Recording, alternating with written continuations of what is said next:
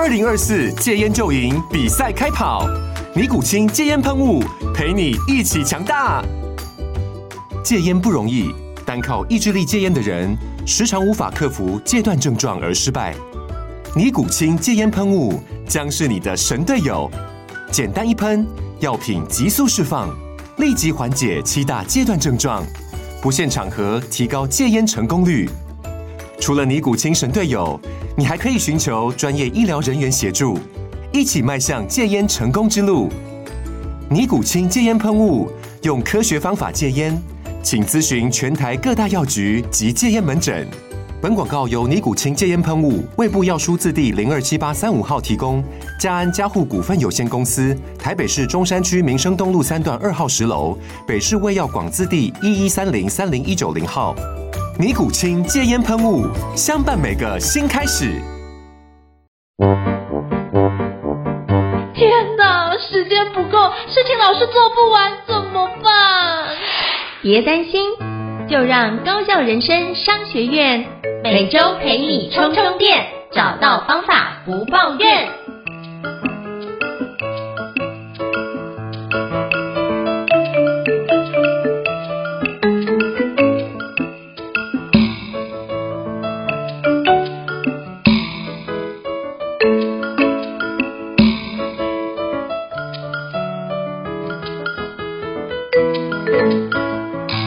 大家好，我是赵英成，欢迎大家来到高效人生商学院 Podcast 的职人专访哦。今天我们要跟各位来聊一个主题，就是目前世界趋势，我们都知道有一个叫 ESG，那可是到底知道 ESG 跟如何去让 ESG 落实在我们的工作里面，甚至落实在我们所有产品服务当中，这又是另外一个学问哦。那我们今天非常荣幸能够邀请到树冠永续社群平台社群总监，也就是郭耀朗老师来跟我们分享。就是这个主题哦，欢迎耀朗老师，耀朗老师你好，胤丞你好，那个听众大家好，啊我是 Paul，也可以叫我 Paul 就可以了。好，非常感谢就是耀朗老师的弟弟哦，那是不是可以邀请耀朗老师跟我们听众简单做一下自我介绍，让大家可以多认识你一些呢？好，那个呃我我是在二零一零年参加之初创投，所以我是在创业圈已经有一段时间的人，那也是在这种比较产业前沿的。的环境，所以我在二零一八年就开始有参与树冠的相关的服务啊。那在二零一八年，其实整个全世界，包括台湾，都还没有关于 ESG 的这一题的这个浪潮，所以就也也蛮蛮蛮开心的，就是说好像一直都在走在时代的前端。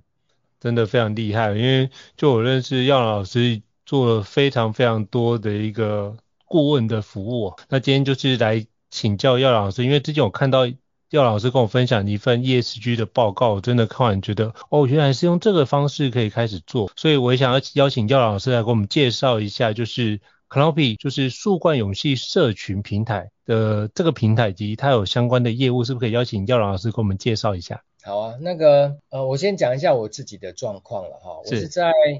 呃二零一五年有参加一个。呃，做挂包的一个服务，当时是希望把台湾的农产品透过呃这个挂包的这个商品当载体推到全世界。那我们的目的是希望帮助台湾的农友。那我想大家都知道，就台湾的农友每年都会有产能不足或产能过剩的困扰，一下过剩，一下又太少，一下过剩，一下又卖不掉。那我们就觉得说，这个对农友来讲很辛苦。那对当时我们做农业新创的这一群朋友来说，就希望透过看设计什么样子的服务，让这个呃产地端跟餐桌端能够能够协调，然后也能够解决农友的问题，并且让社会大众有非常好的呃食物的来源。那当时我们关心的题目叫做永续，可是联合国在二零一五年才把 SDGs 七项提出来，可在当时的我们就很希望能够照顾在地的农友以及呃民生消费的这个大众市场。回过头来再来看过去这段时间，我们发现说，诶，其实我们已经很早在接触永续相关的事物。所以当大概二零二零年，金管会开始要求上市贵公司要把 CSR 报告书改成 ESG report 的时候，我们其实已经没蛮已经很有感觉。觉得说啊，环境已经跟上了，我们确实不能够只是在意财务的表现，要在意财务以外的的社会影响力的这些项目跟跟跟呃因素，那这样子整个人类包括我们的社会才会变得更好。所以我们是蛮早就接触怎么样做一个有理想并且能够在财务上能够支撑的一个系统。所以我跟呃，树冠的创办人杨家燕老师是在二零一六年认识，所以当他二零一八年成立树冠永续投资平台的时候，我就已经开始参与。他当时啊的想法也走得蛮前面的，他认为这个社会如果要进步，就真的不能够只是在乎财务表现，有些呃企业或者是呃，机构他们对社会的关注跟投入是需要被在意的，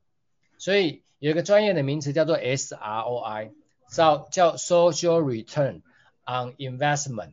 就是说你一家企业对社会的影响是可以透过一些指标来做量化来做定义的，所以他从二零一六年起就开始做这样子的的投入，所以他。投入了非常多的时间，也关心非常多的呃社会呃，应该说新创新创团体跟一些变革的团体，所以呢就开始帮他们做 SROI 的相关的这个研究调查跟评估。那这是树冠的缘起，做了这样子很底层的工作，就是说我们关心台湾很多的的的这个非营利组织。以及他们对社会影响的这个评估跟报告都是我们做的。嗯，那这一些非财务指标的这一些呃评估跟报告，日后刚好是 ESG 的基础。也就是说，我们走的还蛮前面的。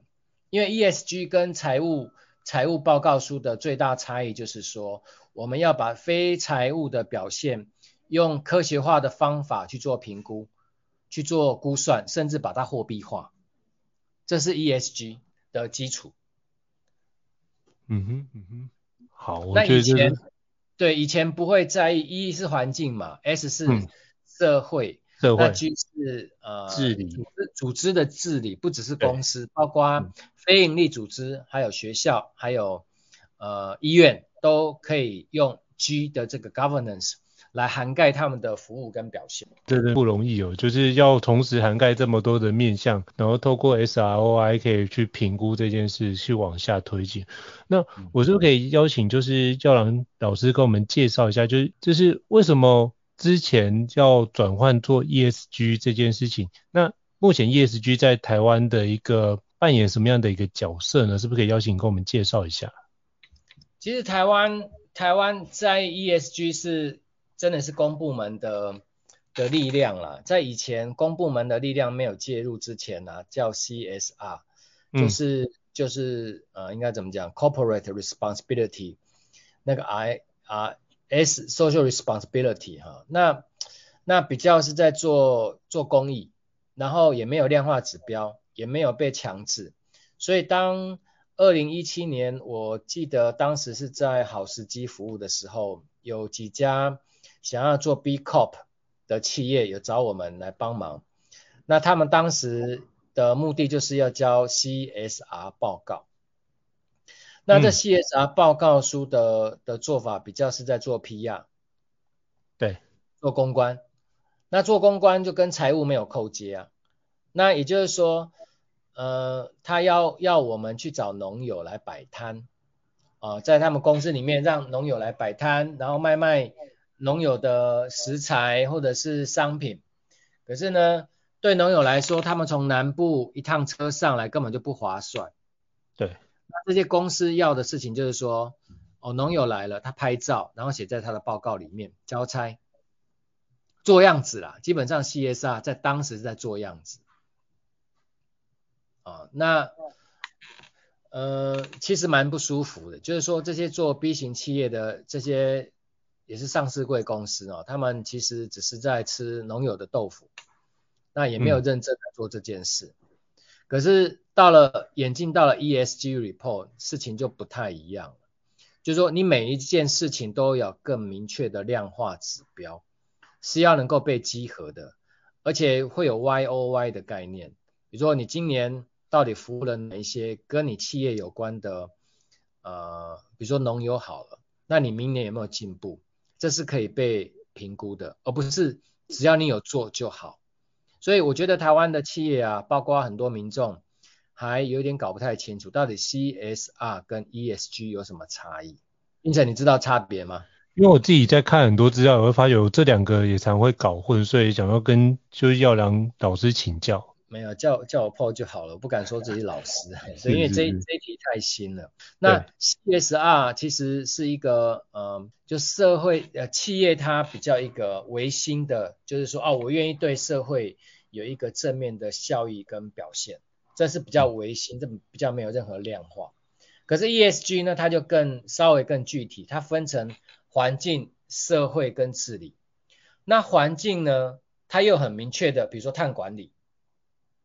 你要怎么减碳？你要怎么做能源管理？你要怎么发展跟进步？这就不是。什么美就是心中有爱，要爱地球就是就是要爱环保，已经不是那个层次。它每一个项目都有明确的社会，应该说国际规范跟准则。比如说碳管理，那就有组织要做一四零六四，这是 ISO 的标准。那产品呢，要做一四零六七。那每一项都有标准的 standard，并且它扣接政府的规范。以及全球的贸易协定，比如说我们现在如果要出口到这个呃欧洲，就要考虑欧洲的 CBAM，那要出口到美国就要考虑 CCA，要出口到日本、中国、印度，包括日后日后台湾要进口，台湾也要设自己的类似像 C 变的规范，所以不会只是台湾出口到欧洲要缴呃碳税或碳费。进口来台湾的商品也必须同步的来处理，这是一个新的架构。那因为国家的权力介入了，而且商务的架构改变了，所以 ESG 这一题就跟以前的 CSR 很不一样，它有更明确的量化管理的方法论跟指标，而且是被半强迫的要求。比如说今年二十亿股本的公司就要交 ESG 报告书。那 ESG 报告书又被要求说啊，你是要符合 SASB 或者是 GRI 的标准，那这些都不是公司找行销公司凭着自己的想象去写一篇漂亮的公司简介，这不是咯，它是需要被第三方验证跟认可的一个新的一个报告书的形态，就很像在交财报一样。嗯，这样有了解我意思吗？有。就以前比较做的更细致，就等于要符合国际规范的标准。那这件事情是有一个非常严谨的状态。以前的比较像是说，哦，我有做这件事，有开始启动，比较像这个鼓励性质。那现在是确实大家都必须照正规的方式来走。对对，以前很抽象的，呃，我就是有做就好。现在是被具体的、被量化、被评估，而且要能够被集合，所以资讯必须要透明。嗯。也就是说，这件事情呢、啊，对对企业主来讲，它是一个新的产业转型。所以你你的公司除了导入这些数位工具来让你的组织更完善、更有效率以外，现在还需要导入碳管理以及社会影响力评估的管理。举例来讲，你公司今年用的电，假设是一百万度好了，诶，那明年可不可以减量？有没有可能到二零三零年？你公司的用电已经到了碳中和，这就是国际一些大厂，嗯、比如说 Google、脸书跟苹果，他们要自己的公司在二零三零年以前到碳中和。所以碳中和就是他们创造出来的消消呃产出的碳跟他们呃减少的碳要能够抵消。那这个都是要有数据去做验证的。也就是说，现在对很多上市贵公司，他们的挑战是。我原本没有在在意跟顾虑 E、S 跟 G 的数据评估跟分析，还有记录系统，我怎么跟得上时代？嗯，因为以前不被在意嘛，现在要被在意。因为如果不在意，这件事情，那很麻烦，因为全球的气温不断上升嘛。那全球气温不断上升是跟碳排有直接的正相关。那现在全全世界都联合起来要处理碳这一题，因为不管你住在哪里，只要气温上升，对你就会有影响，对在地的民众就一定会有伤害。所以这是一个全球治理的架构。所以呃，在二零应该二零一五年。应该没记错，二零一五年的这个法国巴黎协议就要求全世界所有的国家都一起来共同遵守，希望能够在本世纪末一起努力，让全球的气温不要上升超过两度。后来被抗议变成不能上升超过一点五度，因为太平洋的一些岛国说两度，你开什么玩笑？两度我们国家都不见了，嗯，所以后来修正变成一点五度。也就是说，大家会在于 ESG，是因为环境急急速的恶化带来的结果。那这一题呢，不是直接扣进到财务发展，而是扣到人类生存的现况。所以回过头来变成政府有要求，国际组织有要求，因为如果不透过他们，企业主不会听的。嗯，也是因为。这件事情已经被重视了，所以呢，就在这个全球的贸易协定里面，把在意环境变化当成是一个重要的课题。因为环境风险如果不管控，你赚再多钱都没有用，因为都被消灭掉了。嗯哼，你赚了钱，最后要要要承担环境的成本，根本就没有赚。哎，所以所以这这一题的脉络是长这个样子，跟。跟呃十年前、二十年前我们在做 CSR，或者是说单纯呃为了卫生健康跟环保来做永续是有点不太一样的，因为它已经变成一个呃国际层次的一个战略问题了。是非常感谢邱校老师跟我们做这么精辟的说明。那我也想请教一个延伸的问题来请教，就是 Paul 兄哦，那就是当如果现在。企业已经意识到这个问题，要开始做 ESG，可他发觉做这件事 ESG 的成本大幅度上升，那你会怎么建议像这样的一个中小企业，他该怎么做一些转型的动作呢？是不是跟你请教一下？呃，我我觉得中小企业要要了解，就是说现在的商务环境跟二二十年前已经不一样，嗯，真的不能够只是说，反正我只要财报。呃，损平，然后有毛利就可以，因为要关注的事情很多，包括员工的、嗯、员工的呃工作条件，然后你家你们我们这个企业的服务跟产品对社会的影响，这些面向其实已经不是传统企业主他们过去所思考的范畴，所以我觉得中小企业主要做的事情是，一开始认真来关心到底 ESG 代表什么意思。然后变成他的 DNA，因为企业主如果不发动这一题是做不了，做不了的。我们碰过很多情况，就是上市贵公司啊，就派一个行销部门的主管，或者是行销部门的主管派底下的一个承办的这个小朋友，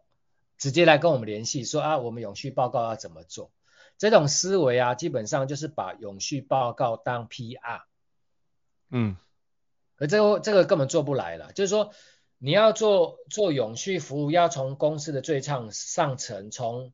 从策略、从组织、从人力、从管理，从上到下来做调整，它不会是一个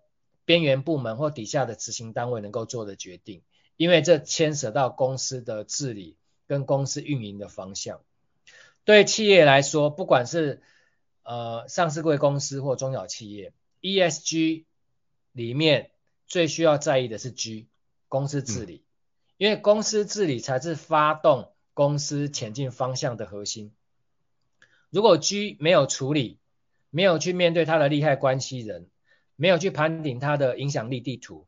那他是无法在 ESG 这件事情上做到一个缜密的分析跟规划，他只会把 ESG 当成 CSR，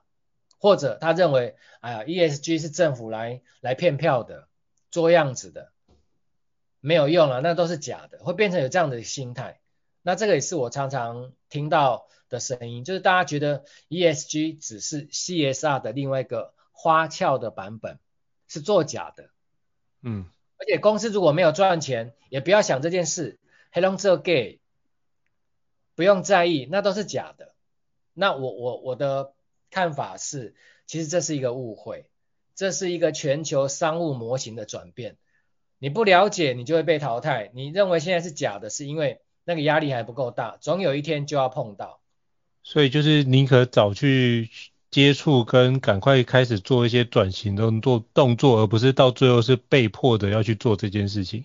对，会来不及啊，一定会来不及。而且其实转型是在企业主的大脑里啦。如果企业主他没有深刻理解，嗯、他只是想要做做样子，那个会很辛苦，会事半功倍。是。所以企业主一定要了解这个全球的脉动跟趋势，这跟过去已经很不一样。二十年前也没没有人很在意到底这个地球会变什么样子啊。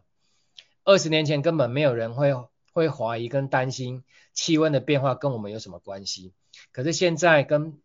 二十年前已经完全不一样了哦。这个夏天到了，大家有没有觉得热得一塌糊涂？对，那是很夸张的哦，而且。我们在二零一五年跟农友接触的时候，已经有农友跟我们反映，他说：“哎、欸、，Paul，哎，我够奇怪，哎，花哦，该开的时候没被开啦，不开花，嗯，该结果的时候不结果，就说气候的异常对第一线的农民来讲已经非常有感，而且造成他们的损失，已经有灾情了，但是大家比较没有感觉，嗯，等到有感觉，其实都已经为时已晚。”那我要讲的是说，整个环境的变迁是非常快速的，所以不管是中小企业，呃，即便是中小企业，也要了解这个时代的脉动跟趋势，因为我们不可能按照过去那种消费主义的心态继续在过日子。是，所以我们要开始从现在开始做一些转变。那是不是可以就是邀请破兄跟我们介绍一下，比如说像您过去辅导的一些。顾问的公司啊，那有没有什么样的一个具体作为？比如说您透过您的那个辅导之后，他们往 ESG 的方面做一些转型，他们有什么样的具体的成果？呢是不是可以邀请跟我们分享一下？呃，我们常常跟大家分享的一家公司叫岛内散步哈。是。那岛内散步它是一个做旅旅游的旅行的呃公司。那那这家公司。的创办人因为非常在意他们呃这个对环境的的这个影响啊，以及他们可不可以不要在每次的导览里面呃比如说带去任何地方不要不要带垃带垃圾啊，然后让让这个参与的民众更了解文史哲的变化，以及以及这个对对环境的这个影响。所以啊，这家叫做岛内散步的这家公司，请树冠呃协助他们做永续相关的报告跟资料以后啊，他们即便在疫情的时候，他们的生意也不受影响，甚至啊，现在他们基本上八成以上的客人都是企业主，也刚好搭上了 ESG 这个列车啦，就是说，嗯、呃，很多企业希望。呃，对员工有照顾跟服务，那所以他们喜喜喜欢也也愿意采用有 ESG DNA 的企业，所以当这个呃岛内散步这家公司，我们介绍他们给企业主以后啊，这些企业都非常喜欢，所以他们的业务在今年呃有显著的增长。那我讲这一点是说，虽然是中小企业，可是有中有一些中小企业，他们是很有理想性的，而且他们的理想性是希望能够有更具体的量化指标，能够被展现跟说明。那也就这么巧，这家叫岛内散步的公司，呃，就就在台湾的企业企业主里面，其实大家都认识，而且非常喜欢用他们的服务，甚至用他们的服务来做 team building，嗯，就不单纯只是呃。带去做旅行啊，带去带去呃到处走走看看，而是帮企业主呢做更好的团队沟通跟训练。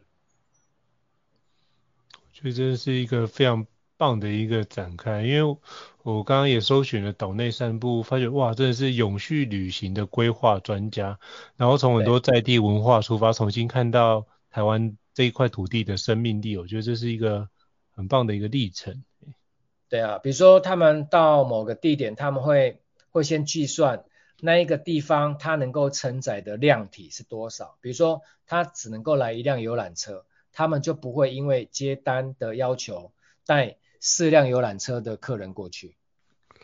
嗯，可这对传统的旅行业来讲是不 make sense 啊。传统的旅行业来讲，能赚就赚啊，我我管你这些干什么？可是一个有 ESG DNA 的公司，他们要考量的事情是比较复杂的，比如说对在地的影响，会不会造成噪音，会不会带来垃圾，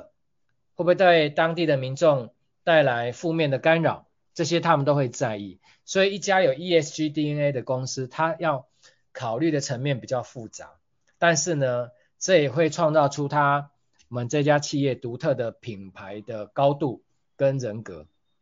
嗯哼。所以这很不一样，就是不是只要财务表现而已。嗯，但是因为不是在意眼前的财务表现，反而赢得企业主的信任跟信赖，所以现在有非常多的企业都指定要岛内散步。那政府也是啊，政府如果有一些外宾要来台湾访问，也会指定呃有岛内散步的伙伴来带他们认识台湾。所以反而做。打开了原先没有打开的市场，是因为专注把 ESG 这件事落实到我们日常生活当中。对，所以这就非常吃创办人的这个心态。嗯，如果创办人把 ESG 当成是一个 PR，是一个公关，那基本上做不到的。因为我如果可以接接接单，呃，十台车，我干嘛只接两台车呢？我干嘛？嗯、呃。在财务上，我干嘛干嘛接受这样子的眼前的损失呢？我能赚就赚了，所以这个 DNA 真的是有点不太一样。所以很谢谢应成的采访啊，我觉得这种观念哦，真的就如果没有沟通，对很多企业主来讲都都会觉得说啊，你讲这些都高调了，不可怜，探情的维护啊，我还管这一些，等我吃饱再来。啊，其实不是这样子的，就是说你要好好的吃饭，要好好的营运公司，你可以同时兼顾。对社会的关怀，对环境的冲击，这是一刚开始在设计公司的商模就可以思考的事情，不用等你公司已经壮大发展再来回再回过头来想，其实这个都会叠床架屋。是，所以不能只思考是我们这一代有没有饭吃，要思考的是，假设到我们的孩子或者是孙子辈的时候，是不是依然可以像我们现在。一样有饭吃，或者是可以比我们现在发展的更好的角度，那我们就必须让环境去做一个永续的发展，这样的话才有办法让孩子能够享受到这片非常棒的一个蓝天绿地。对，没有错，你刚刚讲的就是永续的基本观念。永续的定义就是说，嗯、我们要追求发展的同时，不伤害也不减少未来他们生活的基础。嗯。但这一题在以前是不存在的，因为以前的人，比如说五十年前，二十世纪初，大家还是相信人定胜天呐、啊。对，环境的资源是无限的、啊，海洋会自然自然疗愈或者自然清净啊，自然会排除那一些废弃物啊。那是一个世纪以前人的概念，认为人是可以战胜自然的。但经过这一世纪，发现根本不是这么一回事。人是必须跟自然共存，而且人对环境永续是有责任的，这是完全不一不同的思考的框架。所以在一百年前的工业工业思维所创造出来的成功的概念，以及对企业经营的概念，现在还影响到我们。所以我们很多的想法，包括我们对呃学习的看法，为什么要升学，其实都还是蛮工业。时代的思维，现在进入到后工业，其实整整段都要全部调整。但我们现在刚好在呃新旧之间，青黄交接之间，所以我们的教育需要调整，我们的企业思维需要调整，我们面对未来的观念跟态度需要调整，所以就变成学习很重要，因为太多是新的，那个挑战很直接。然后又好像眼前又看起来没有什么影响，可是又觉得怪怪的，哪里不太对劲，所以这个呢，就就对很多企业主来讲，他会他会有点惶恐，然后会觉得很烦，因为讯息量太爆炸。嗯，真的不容易，嘿。对，所以我，我我的意思是说，我们要从历史啊，从发展的脉络来思考，为什么今天我们会面对这些问题？为什么二十年前不用考虑 ESG，十年前没有听说，到现在我们必须要在意？它其实是有一个环境背景跟脉络。啊，ESG 不是这两年才提，ESG 已经有二十一年了。嗯，二零零四年就有人提了。只是现在才开始被被被在意、被看重，这也跟环境的这个风险有关。嗯，去年那个 World Economic Forum 有有做一个报告，就是说全球十大呃生存风险前五项都跟环境有关，那风险就跟财务有关，那跟财务有关才会被政府跟企业看重，所以这是为什么这这几年大家会在意 ESG 的。关键原因，因为这已经影响到企业跟国家的财务表现。是，所以这要特别去留意，所以大家现在必须把 ESG 这件事情好好的研究一下，以及如何在企业里面能够做一些相关的落地以及实践的范围，我觉得都是一件非常重要的。未来非常重要的一个议题，甚至从现在开始重视，未来的区块就会越来越重视这一块，以后就避无可避哦。那我也想请教，像那个 Paul 兄哦，那比如说像我们自己在做培训，那我我们可以多做哪些行为是可以比较符合 ESG 的一个状态呢？是不是可以跟你请教一下？哦，客气了。我觉得像像应成啊，你们会关心永续，然后你们当成。在这个社会上当成是一个知识的节点跟 hub，然后让这些观念能够尽可能的散布跟传递到你能够影响的社群，我觉得这样就很棒。因为这一题是需要被关注，是需要被讨论的。我现在讲的内容跟下一个月我的理解可能也会一些演化跟变更，所以我觉得作为一个知识的平台跟 hub，你们现在这样做的事情已经非常好了。而且我觉得，就是你也不是在做跟风的一个动作，就是说也让大家了解说，哦，这一题它不是一个一时的浪潮或者是一时的事件，它是一个未来十年、二十年人类社会必须要面对的课题。是，因为我并没有要跟风 ESG，因为纯粹是因为，呃，真的家里面有遇到 ESG 的议题，我们真的想要认真去面对这件事，希望把很多的。ESG 能够确实落地，并且是做实事的角度在看待 ESG，所以我并不是把它当做 PR 的角度在思考，而是我如何把我所做的相关的决策、做的相关的一个专案，都能够把碳足迹或是 ESG 把它放进去。我觉得这才是一个未来在经营企业里面一个相对负责任的做法。是是是，那也跟你分享，我们最近呃导入了一家公司叫 Bestmate，它是做人体工学椅的公司。嗯，那它的网址我再再留给你。那为什么、哦、为什么这家公司会想要做 ESG 永续的服务呢？是因为它有非常多的客人在问，诶，我买了椅子，可是我旧的椅子要怎么丢掉？我可不可以、嗯、你们可不可以协助我回收，或者是说我可不可以买呃修改过的？